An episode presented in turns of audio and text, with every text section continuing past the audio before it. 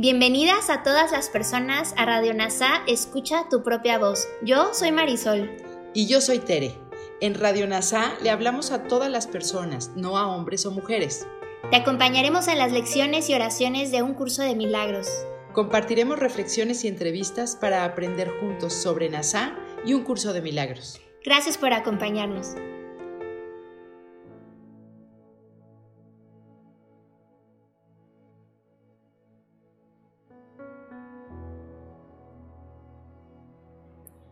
Comencemos.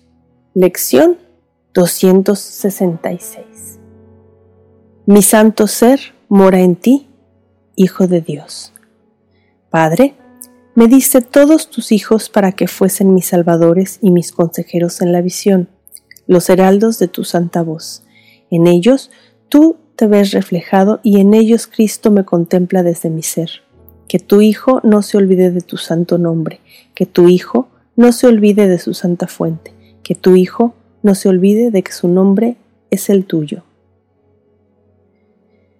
En este día entramos al paraíso invocando el nombre de Dios y el nuestro, reconociendo nuestro ser en cada uno de nosotros y unidos en el santo amor de Dios. ¿Cuántos salvadores nos has dado Dios? ¿Cómo podríamos perdernos cuando Él ha poblado el mundo de seres que señalan el camino hacia Él y nos ha dado la vista para poder contemplarlos. Ahora hagamos una reflexión de la mano de Kenneth Wapnick. Si os veo como separados, afirmo que mi santidad está en mí, pero no en vosotros. Es solo al comprender que somos los mismos, compartimos el sistema de pensamiento del ego así como su corrección, que llegamos a darnos cuenta de que el Hijo de Dios es uno. Recordamos nuestra identidad al reconocerla en cada uno de los que nos encontramos. En efecto, solo a través de ese reconocimiento, basado en el perdón de nuestras proyecciones ocultas, es posible ese recuerdo. Recordemos cómo Jesús cierra su tratado de psicoterapia. Recuerden el plan de Dios para la reestructuración de la alegría y la paz, y no olviden los sencillos que son los caminos de Dios. Estabas perdido en la oscuridad del mundo hasta que perdiste la luz, y entonces Dios envió a su Hijo para dársela.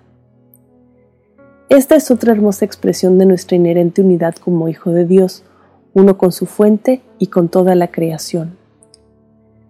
La cláusula inicial, hoy entramos en el paraíso, es de relato evangélico de Jesús rodeado de dos ladrones en la cruz, uno de los cuales está tácitamente condenado el otro es recompensado por estar con su Señor en el paraíso. Estrictamente hablando, Dios no llena el mundo de nadie, y esto nos refiere al propósito de Dios, representado por el perdón del Espíritu Santo. No tomes esto como que Dios hizo el mundo y lo llenó de gente para que tuviéramos un salón de clases en el cual aprender. Sería muy cruel si eso fuera cierto.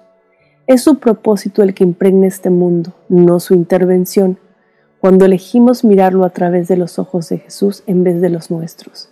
Así, el mundo real de la luz saluda a nuestros ojos perdonadores con el gozo y la alegría que anuncia nuestra entrada en el paraíso con Jesús y todos nuestros hermanos, el único Hijo eterno de Dios. Así que, felizmente, leímos por segunda vez estas palabras llenas de alegría.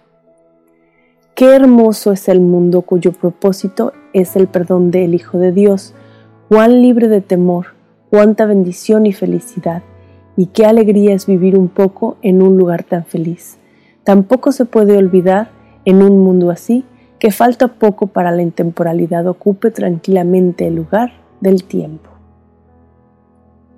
Mi santo ser mora en ti, Hijo de Dios. Gracias por unirte a todas las mentes. Soy gratitud.